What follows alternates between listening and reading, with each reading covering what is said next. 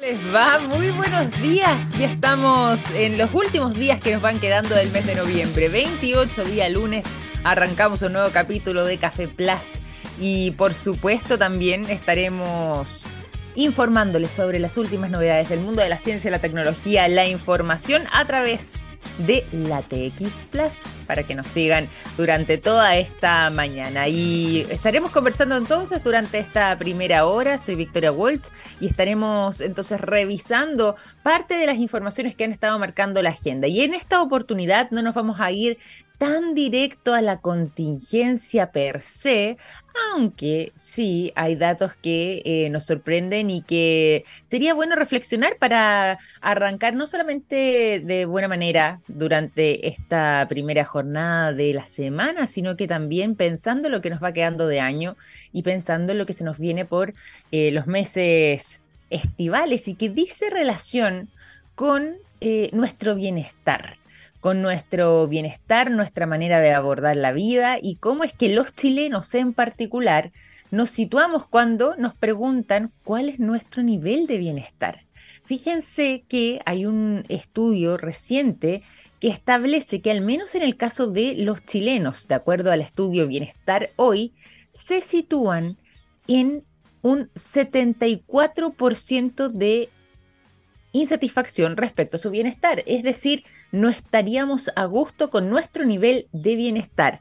¿Qué es lo que estaría afectándonos? El estrés, la incertidumbre financiera. Eso es algo que eh, se puede leer también desde distintas miradas. Algunos pueden verlo desde el contexto presente, donde efectivamente no estamos en una situación sencilla, no solamente acá en Chile, sino que esto es una situación global eh, pero también hay otros que lo ven de un periodo eh, bastante más prolongado sobre este presente y contingente que nos está ocurriendo, pero también respecto a la manera en la que nuestras finanzas se han ido desarrollando conforme van pasando los años. El insomnio también nos afecta muchísimo y algunos problemas eh, emocionales que pueden ir desde la ansiedad, pasando por temas incluso personales como la inseguridad y también rozando algunos malestares físicos. ¿De qué manera eso, por ejemplo, las dolencias, las jaquecas, a uno que jaquecoso, yo aquí también lo reconozco, em, pueden afectarnos en nuestro nivel de bienestar. Esto, como les decía, es parte del estudio Bienestar Hoy, que em, fue realizado eh, en la plataforma de Bienestar Casa 7, donde eh, este altísimo porcentaje de chilenos, el 74% de ellos, no se sentiría a gusto con su bienestar presente. Y adivinen ustedes quiénes son los más afectados, nada más y nada menos que las mujeres, los jóvenes y las personas de los niveles socioeconómicos más bajos, según han logrado establecer. Gran parte de esto y em, así lo atribuye por lo menos este estudio, es que según el sondeo, parte de este bienestar general se vio afectado o bien derechamente terminó decayendo producto de la pandemia. En su momento, claro, podíamos verlo por las cuarentenas, por los encierros, los confinamientos que podían afectar también incluso nuestra salud em, mental o, o emocional. Sin embargo, después de ese periodo, hay una cantidad muy importante, un 67% de la población que señala que su nivel de satisfacción es igual o peor que antes de que atravesáramos esta emergencia sanitaria. No está fácil la situación eh, desde mm, el punto de vista del contexto, pero también la manera en que nosotros salimos a enfrentar estos escenarios o estos desafíos o eh, situaciones un poco más complejas o adversas, tampoco vendría siendo muy alentadora, al menos respecto a lo que tiene que ver con nuestra propia motivación o con nuestras ganas de eh, poder revertir los escenarios. al parecer también las temáticas van influyendo, es decir, eh, en respecto a los temas de incertidumbre financiera, bueno, quienes lideran la falta de bienestar vendrían siendo los hombres y quienes están más preocupadas y enfrentando situaciones más estresantes vendrían siendo las mujeres. Todo esto también pensando en que si hablamos, por ejemplo, de salud financiera, donde los hombres son los que eh, han manifestado mayor descontento, eh, las personas entre 25 a 45 años, sin importar prácticamente su grupo socioeconómico, a excepción del ABC1, ha venido a señalar eh, de ese porcentaje de hombres que la economía, su salud financiera es lo que más les preocupa. Como les decía recién, en el caso de las mujeres esto vendría siendo distinto, porque al parecer nuestra salud emocional lidera esa insatisfacción. En el caso de los hombres, eso sí, la salud emocional queda elevado a un segundo lugar, y en el caso de las mujeres empieza a ser preponderante. Las emociones que más nos rondan cuando no nos sentimos satisfechos o en un estado de bienestar, más bien podríamos decir que estamos bajo emociones, abro comillas, negativas, depende también la manera en la que las enfrentemos, es eh, atribuible a emociones como la ansiedad, es decir, un exceso de pensamiento en el futuro, eh, con un 48%, la inseguridad, que viene dada muchas veces también del contexto, liderando con un 39%, y le siguen la frustración, la decepción, la tristeza y con un 23% la soledad.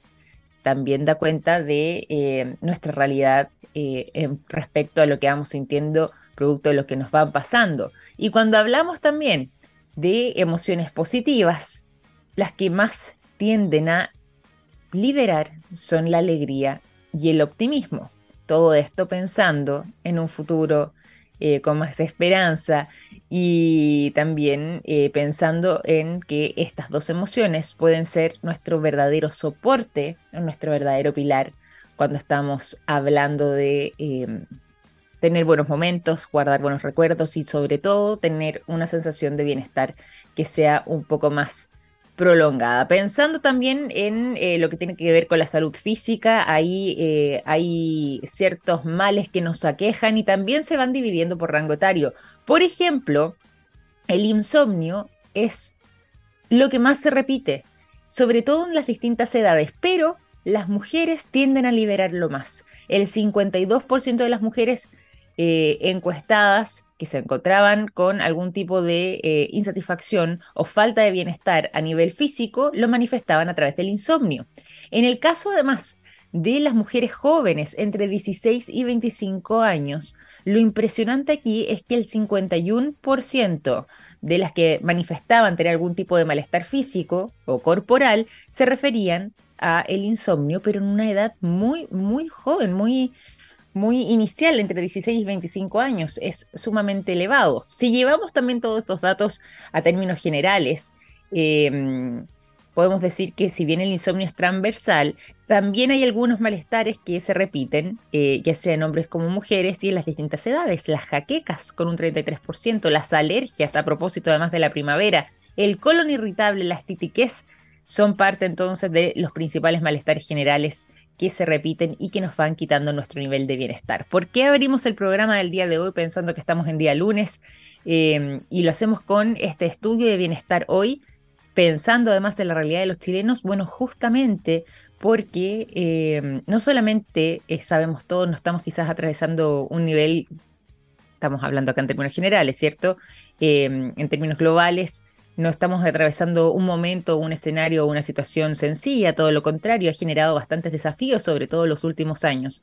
Pero de todas maneras, tenemos cosas positivas en las cuales todavía podemos aferrarnos y que pueden contribuir considerablemente a nuestro bienestar.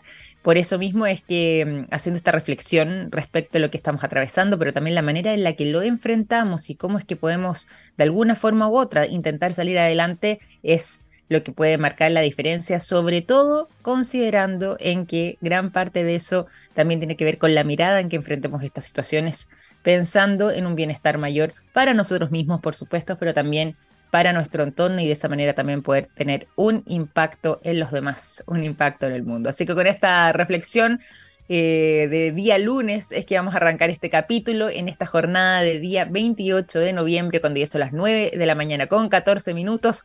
Vamos a irnos directamente a la música. Hoy también tendremos una interesante conversación junto a nuestro invitado. De hecho, durante el día de hoy nos acompaña Miguel Mora, el gerente eh, del Centro Interdisciplinario para la Productividad y Construcción Sustentable. Vamos a estar conversando con él sobre los grandes desafíos que eh, vamos a estar abordando en el sector de la construcción, pensando en términos de eficiencia energética y de construcción sustentable, todo eso y más serán parte de la conversación que tendremos después de este momento musical aquí en Café Plus.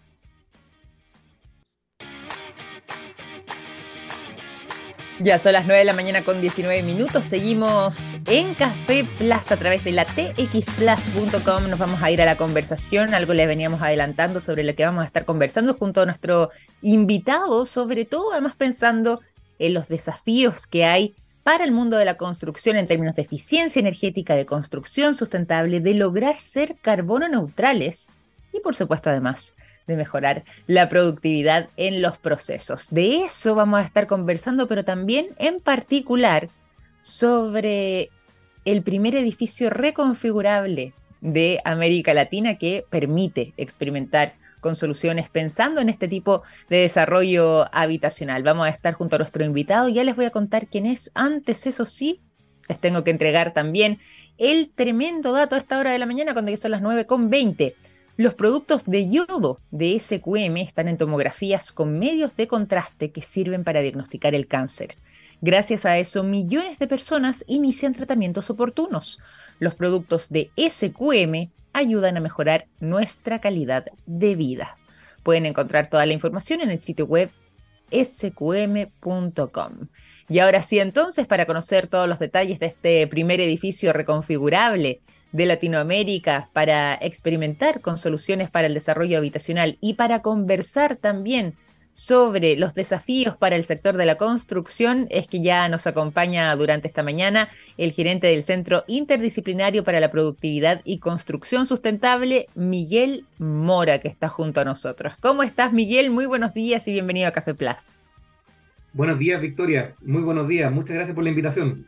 Gracias a ti por acompañarnos hoy día, por aceptar nuestra invitación y sobre todo además porque tenemos mucho paño para cortar. Eh, venimos saliendo de una COP27 donde eh, parte de los temas y parte, parte de los grandes desafíos que se plantearon tenía que ver justamente con este sector, el sector de la construcción, y de alguna manera, eh, de qué manera esto se cruza también con eh, otro tipo de miradas que fueron parte de la conversación, ¿cierto? Eh, respecto a la eficiencia energética, la construcción sustentable y algo que incluso Chile también estuvo marcando tendencia respecto a lo que tiene que ver con la carbono neutralidad. Mejorar en eso, aumentar también los procesos en su productividad es parte de los desafíos y el rubro de la construcción en sí mismo entonces aborda muchísimos desafíos por delante. Antes de que nos vayamos directamente al tema del IMALab, quiero preguntarte directamente sobre tu visión respecto a eh, los desafíos que hay entonces en torno a la construcción, eh, no solamente en el futuro, ¿ah? sino que pensando ya en este presente complejo que estamos atravesando. ¿Cómo lo ves tú y cómo está el escenario hoy por hoy? Mira, el escenario hoy día es bastante complejo porque efectivamente la construcción aporta mucho eh, en carbono al, al, sistema en general, entonces tiene una gran brecha que tiene que, rebajar para poder ponerse a, la altura de lo que se nos está exigiendo y de la disminución que queremos de, emisiones de carbono. Y tenemos dos claros ejemplos que se dan en la construcción. Uno es la cantidad de energía que se utiliza para la fabricación de los nuevos materiales, que ahí tenemos una brecha bastante importante porque efectivamente eh, al utilizar materiales reciclados o reutilizar materiales, podemos eh, al tiro impactar esta brecha que tiene que ver con eh, la cantidad de energía que se utiliza para generar materiales nuevos para la construcción. Y por otro lado, en nuestro, nuestra otra brecha, y la, eh, donde tenemos harto impacto que poder hacer, y de hecho es también lo que nosotros tratamos de atacar directamente como eh, Centro de Productividad y Construcción Sustentable, es los consumos que tienen los edificios durante la ocupación. ¿Por mm. qué? Porque efectivamente un edificio está pensado para durar 70 años, o 75 años, un, periodo de tiempo bastante largo, y hoy día nuestra preocupación está en el periodo de construcción, que son de 2 a 3 años, y en, eh, todas las ganancias que tenemos en ese tiempo no necesariamente se ven reflejadas durante la ocupación. Entonces, durante la ocupación es donde tenemos la mayor cantidad de emisiones y donde podemos generar aún mayores impactos. Y no tan solo pensando en el medio ambiente, sino también pensando en las familias que habitan estos edificios después. Totalmente. Porque, por ejemplo, tener un edificio tener un edificio que tenga menos consumo también significa que las familias van a gastar menos en calefaccionar y en, mantener también el, confort interno de su edificio o su vivienda. Bueno, y eso es muy importante porque ahí decías tú, eh, estamos pensando también de manera integral, eh, no solamente como decías en el medio ambiente, sino que en quiénes van a ser los consumidores finales, en este caso las personas que van a habitar esas viviendas. Y, y ahí hay un tema interesante, la manera entonces en la que vamos eh, reconfigurándonos en todo esto y a propósito de ese concepto de reconfiguración, está este edificio que veníamos eh, mencionando al inicio eh, del programa y sobre todo lo que tiene que ver con la presentación de esta conversación, que es el IMALAB, este edificio reconfigurable que ya está haciendo historia eh, en nuestra región, justamente por poder experimentar con este tipo de soluciones de desarrollo habitacional. Cuéntanos un poco sobre el concepto de este edificio en particular, del IMALAB, y de qué manera entonces se cruza justamente lo que tú mencionabas, lo que tiene que ver con eh, la vida para quienes estén habitando estos lugares, pero también con eh, lo que tiene que ver con estos procesos eh, productivos abordados de una manera distinta y mucho más eh, compatibles con lo que son las necesidades actuales, pensando en el medio ambiente, en el clima y sobre todo en temas de sustentabilidad. Exacto, mira, el, el IMALab es el primer laboratorio reconfigurable en Latinoamérica. es la joyita que tenemos en CIPIX, la verdad, porque no existe otro en, en la región. hay un hay uno en Inglaterra, hay otro en Australia, pero es el primero que está en Chile. Y la gran gracia de este edificio es que uno puede eh, probar tecnología, probar metodologías constructivas a escala real. No en, laboratorio con pruebas pequeñas, sino probar cómo se comporta esto con las condiciones ambientales reales, cómo nos está quedando la construcción, cómo estamos probando nuestras eh, metodologías, nuestros eh, materiales nuevos de construcción para su comportamiento real y cómo va a funcionar para las familias. A nosotros en particular, eh, este edificio lo tenemos con, eh, tiene tres pisos, pero el, fuerte son el primer piso donde se puede cambiar toda la fachada del edificio y se pueden probar materialidades. Entonces uno puede probar cómo se comportan y probar cómo se comportan significa que nosotros adentro medimos en el edificio y medimos eh, cómo, cómo se comporta, por ejemplo, la temperatura, la humedad, si hay infiltraciones, si hay condensación adentro. Esto suena a lo mejor como no tan, no tan práctico como el, nombre que, yo te estoy diciendo, humedad, temperatura, pero al final impactan directamente en el confort térmico que hay al interior de la vivienda. Entonces, uno manteniendo cierta temperatura, cierta humedad, mantiene un confort al interior de la, de la habitación que está dentro del edificio, y al mantener el confort se da el impacto que conversábamos antes. Tener, por ejemplo, eh, menos gasto en calefacción al interior de las viviendas. ¿ya? Eh, tener eh, viviendas mejor ventiladas para que eh, bueno, ya nos pasó con el COVID, que teníamos que mantener las viviendas mejor ventiladas para que no se propagaran eh, virus al interior de la, o, se, eh, lo que estaba al interior pudiera salir. este tipo de, instancias nos ayudan a probar eso. Por ejemplo, hay, hay estudios que dicen que hasta el 50% de la calefacción se pierde por las infiltraciones. Y las infiltraciones son todas estas juntas que te van quedando entre los paneles, todas las partes que nos llevan a aislación en un muro. ¿Ya? Aquí en nuestro edificio, en el IMALAB, nosotros podemos instalar eh, paneles y probar los paneles y probar dónde están las infiltraciones y ayudar a las empresas a mejorar y disminuir las infiltraciones. Entonces el impacto es directo, uno, para las familias, por, la, por todo el lado de sustentabilidad social, mm. directamente para ellos, y por otro lado por la sustentabilidad ambiental. Porque al nosotros disminuir las cargas de calefacción, vamos a disminuir los consumos de energía, y disminuir los consumos de energía significa que vamos a estar apoyando directamente la descarbonización. Entonces, suena más o menos indirecto, pero al, final es directamente el, impacto que se produce al manejar mejor los materiales y manejar mejor los métodos constructivos y cómo estamos avanzando en la construcción. Totalmente. Bueno, y ahí tú nos decías además que es un edificio, eh, bueno, de tres pisos, nos describías, que, que eh, además está en nuestro país, viene siendo un poco un referente en la región para eh, Latinoamérica, pero que en algunos lugares en Europa, por ejemplo, ahí mencionabas tú, eh, ya estaría presente esta tecnología, podríamos decir. Yo quería preguntarte sobre em, esta posibilidad de que vaya creciendo esta tendencia. ¿Y por qué te lo digo? Porque, claro, cuando uno piensa en IMA Lab, el concepto de lab, eh, pensando como un laboratorio, quizás uno pensaría puede ser algo experimental, eh, algo puntual y específico. Hay posibilidades de que un edificio reconfigurable, como podría ser el IMA Lab, pueda replicarse no solamente en nuestro país, sino que también en el resto de América Latina y volverse quizás eh, un tipo de eh, tendencia de construcción en el futuro? Nos encantaría que eso sucediera, que más países, más universidades pudieran tener este tipo de laboratorio, mm. porque nos ayudan también mucho con la innovación. El gran problema que tenemos hoy día con la innovación, en general, pensando en la construcción, que también tiene una brecha grande con respecto a la innovación, es que las innovaciones se empiezan a probar cuando tú ya estás construyendo. Entonces, cuando tú estás construyendo, tiene todas las presiones que tiene una construcción, que son el tiempo, el costo, los plazos, etcétera. Y eh, se pueden producir fallas cuando estás innovando. Si eso, eso va a ser normal, a todos nos va a pasar cuando estamos haciendo algún cambio. Puede que algunas variables se nos hayan quedado fuera. Entonces, este laboratorio también es para eso, es para poder probar a escala real antes de innovar en terreno. Entonces, es el espacio para poder equivocarse antes de meterse al terreno. Entonces, también nos ayuda a facilitar que exista innovación.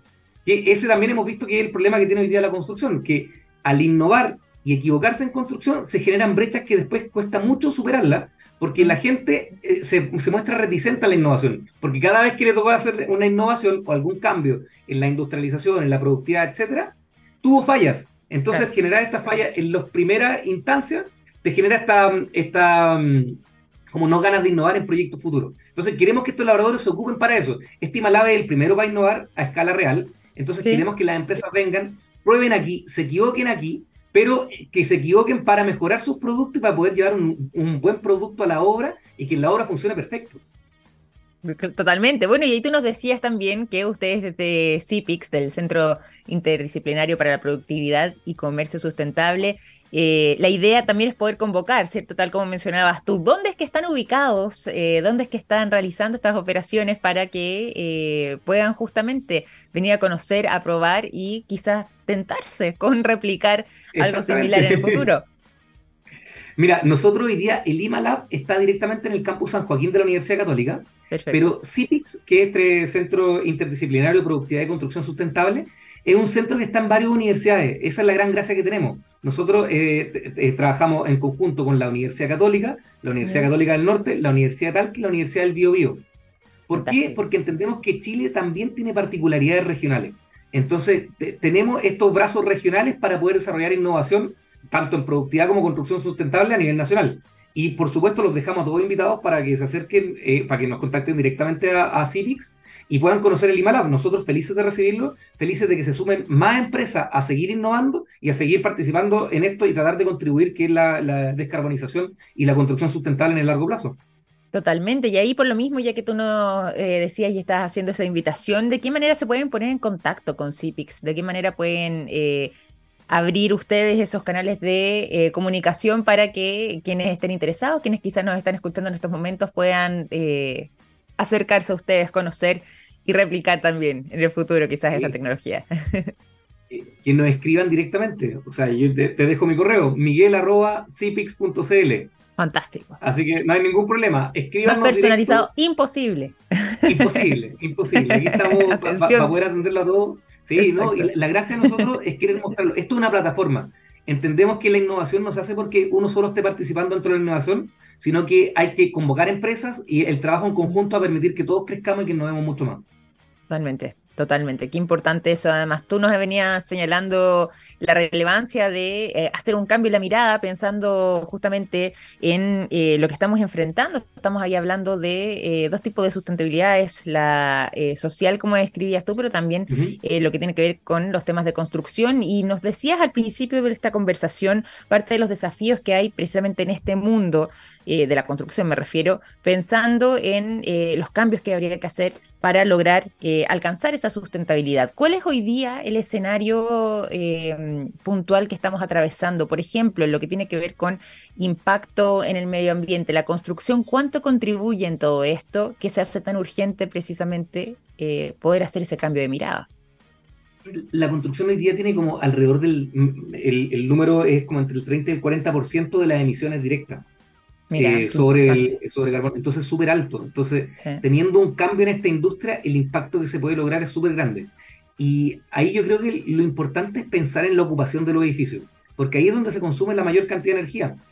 Y si uno realiza cambios al principio del edificio, cuando uno está en el desarrollo, cuando uno está en el diseño del edificio, es mucho más fácil, es mucho más barato y tiene mucho mayor impacto en el largo plazo. Entonces tenemos que cambiar esa mirada. Tiene que ser una mirada más integral, pensar en cómo el edificio se va a comportar después no solamente que, nos quede un edificio bonito y que, sea un edificio eh, que a lo mejor a la gente le va a gustar para poder comprarlo, sino que tiene que ser un edificio que funcione bien también. Totalmente, totalmente, y que, logre tener este impacto, como decías tú, sobre todo en el largo plazo, pero en, en, todos estos frentes tan importantes para poder destacar. Ha sido muy interesante conversar contigo, nosotros nos gusta mucho abordar este tipo de temáticas, lo hacemos de manera permanente acá en el programa y por lo mismo también para poder seguir indagando, para poder conocer más sobre IMALab, eh, te quería pedir, eh, tú nos dabas ahí tu correo también de manera personal para quienes quieran contactarse, pero ¿dónde podemos encontrar más información? ¿Cómo podemos acceder? Ahí nos mencionabas tú eh, una manera de, de, contactarnos, pero también eh, para conocer más el trabajo que realizan ustedes en eh, CIPIX, en el Centro Interdisciplinario para la Productividad y Construcción Sustentable. Sí, mira, directamente en nuestra página web nosotros vamos publicando generalmente las cosas que estamos haciendo y que nos sigan también en redes sociales. LinkedIn es nuestra red social que más ocupamos, eh, CIPIX nos buscan directamente. Y, de hecho, nosotros también estamos apoyando también la creación de cursos, porque entendemos que somos una plataforma con más de 120 investigadores, profesionales en construcción, expertos en construcción. Entonces estamos tratando de traspasar estos conocimientos porque nos importa que la industria quiera crecer. Ya, esto no, significa que nosotros querramos meternos en empresa, trabajar con empresas y salir, entrar y salir. A nosotros nos importa que los conocimientos queden. Y por eso estamos trabajando así con las empresas para poder generar y poder traspasar estos conocimientos. Y además realizamos cursos, realizamos webinars, un montón de cosas que también es importante que nos sigan en, en, las plataformas, en las redes sociales, para que se puedan ir enterando y puedan ir participando, eh, porque son varios temas, productividad, construcción sustentable, todo siempre viene atingente a lo que está pasando.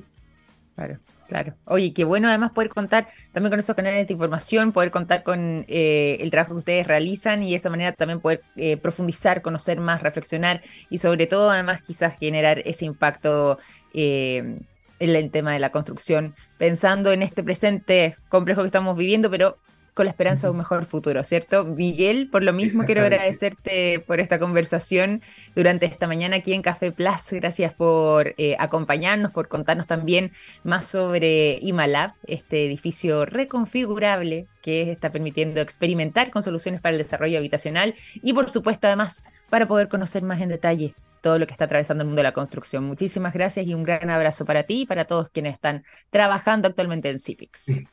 Muchas gracias, Victoria. Te dejo invitada también a conocer el IMALAB. Me encantaría. También tenemos, Fantástico. Sí, y, tenemos otro laboratorio que también no alcanzamos a comentarlo ahora, pero es de realidad virtual. Y ese laboratorio también es muy entretenido, con casco de realidad virtual. Así que te dejo totalmente invitada a conocer el, eh, eh, nuestros laboratorios de CIPIX me voy a contactar, tengo tu correo ya, así que Eso. ahí estaremos en contacto, Miguel. Muchísimas gracias. Un gran abrazo. Gracias a ti. Que estés bien, cuídate. Igualmente, Miguel Mora, gerente de CIPIC, Centro Interdisciplinario para la Productividad y Construcción Sustentable, conversando con nosotros durante esta mañana aquí en Café Plus. Le dimos la bienvenida a mm, Miguel con YouTube. Y bueno, lo vamos a despedir con el sonido de Stone Temple Pilots. ¿Te parece, Miguel, a propósito, ya que estás ahí en sintonía todavía, con el, sonido de la canción Plush, que es lo que suena a continuación? Y después nosotros seguimos aquí en Café Plus con más conversación. Fantástico. Dedicado entonces a Miguel. Gracias. Chao, chao. Chao. 9 de la mañana con 42 minutos. Continuamos en este capítulo de Café Plus, comenzando la mañana, comenzando la semana también y además también, como siempre, acompañándolos con buena información y buenos datos como este. Hay productos que nos han acompañado toda la vida, como el yodo, presente en el área de la salud, el nitrato de potasio en la industria de la alimentación, las sales solares en energías limpias y el litio en la electromovilidad. Los productos de SQM ayudan a mejorar nuestra calidad de vida. Toda la información en el sitio web www.sqm.com. No les pregunté algo importante que estuvimos conversando el viernes recién pasado con motivo del Black Friday. ¿Cómo es que les fue? ¿Compraron algo o no? ¿Encontraron buenos descuentos? En España, fíjense que este tema eh, ha generado controversia porque al menos en ese país hay algunas estimaciones que indican que cerca del 90% de los ofertones, los descuentos que se ofrecen para el Black Friday no vendrían siendo tales. Es decir, serían descuentos que estarían eh, algo inflados, ya que quizás los días anteriores, las semanas previas o incluso hasta un mes antes, eh, hay algunos precios de algunos productos que los elevan para poder bajarlos en el periodo de eh, este tipo de ventas cibernéticas, ahora con motivo del Black Friday. Y por lo mismo, cerca del 90%, según eh, algunos indicadores, no tendrían los descuentos 100% reales, es decir, no serían tan eh, jugosos como muchas veces los vemos anunciados en los sitios web. Eso en España, hay que ver cómo en otros lugares del mundo y sobre todo aquí que somos hispanoparlantes, eh, esto va a estar afectando también en nuestros respectivos países o en los lugares donde estamos habitando. Al menos en Chile existen también algunas plataformas que se encargan de poder chequear esa información de manera de hacer un sondeo previo a distintos productos, distintos artículos que posteriormente están con descuento y así vamos viendo si es que el descuento que se presenta para jornadas como esta, como el recientemente pasado Black Friday, son descuentos reales o bien eh, serían descuentos que están eh, un poco inflados pensando justamente en eh, poder generar la venta sin que necesariamente el descuento haya sido tan, tan real de parte del comercio. Hay plataformas que indican eso y también de esa manera los usuarios y los compradores pueden tomar una buena decisión. Más allá de eso y más allá también de esta discusión que se repite generalmente para estas fechas, hay algo importante respecto al consumo. Y es que este consumo que se genera en fechas eh, como Black Friday, Cyber Day, Cyber Monday, Cyber Week, etc., generan también un impacto en el medio ambiente. Y por lo mismo, es que recientemente la UNESCO, con motivo del Black Friday recién pasado, comenzó a promover una nueva iniciativa llamada el Blue Friday. Es decir, en vez de Black Friday, Viernes Negro. Este es el Blue Friday, pensando en un viernes azul. ¿En qué consiste esta iniciativa? Bueno, precisamente en generar un tipo de consumo crítico y consciente, muy distinto a este las compras masivas, muchas veces compulsivas, que hacemos de ciertos artículos cuando vemos que están con interesantes descuentos. En este caso en particular, la UNESCO, a través de su Comisión Oceanográfico Intergubernamental, está promoviendo entonces que sean eh, compras que busquen una alternativa ecológica, compras que muchas veces no se rigen por lo espontáneo, es decir, hoy encontré esto que quizás no lo necesito, está a un buen precio, está barato, está con buen descuento, llego y me lo compro, sino que todo lo contrario, que tengamos la conciencia frente a nuestras compras, de manera de que eh, tengamos un menor impacto para el medio ambiente y también considerando eh, lo que está pasando con nuestros océanos, ya que gran cantidad de nuestra basura y nuestros desechos muchas veces terminan ahí. Lo que se busca, como les decía recién, es este consumo crítico y consciente para poder contrastar el impacto ambiental que generan fechas como el Black Friday. Ya mm, se hizo el lanzamiento de esta iniciativa, como les decía, el día viernes recién pasado a través de este programa, el Blue Friday, que eh, hizo su lanzamiento además en la ciudad de Venecia pensando en la organización de una exposición interactiva dedicada tanto al clima como a los océanos y la manera en la que precisamente promoviendo un estilo de vida sostenible podemos quizás generar no solamente compras más espontáneas, o sea, perdón, más espontáneas, más conscientes, menos espontáneas, sino que además generar eh, un menor impacto en nuestro medio ambiente. El Black Friday, por ejemplo, recién pasado, también tiene un efecto importante en eh, el medio ambiente y por lo mismo en lo que tiene que ver con eh, el tema del calentamiento global y el cambio climático. De hecho, hay una estimación que es bastante interesante. Solamente en el Reino Unido se emitieron más de 429 mil toneladas de gases de efecto invernadero. Imagínense la cantidad. Todo esto producto de em, fechas como esta, particularmente en el Black Friday, fue esa la cantidad que se generó en el año 2020. Eso es el equivalente en peso a más de 61 mil elefantes juntos, todo esto en solo una jornada, producto de este tipo de fechas donde el comercio eh, ofrece estos datos, estos descuentos eh, y estos precios distintos para que la gente pueda consumir más. Así que esta iniciativa de la UNESCO ya debutó el llamado Blue Friday para contrarrestar el impacto ambiental que generan fechas como el Black Friday y que lógicamente en estos tiempos eh, hay que tener más conscientes que nunca, ya que estamos en periodos delicados. Vamos a continuar aquí con el programa, ya son las 9.49 y por lo mismo los quiero dejar rápidamente con el sonido de em, la música que hemos programado para todos ustedes durante esta mañana. Ahora sí, REM, Losing My Religion es lo que suena a continuación y a la vuelta seguimos con más conversación.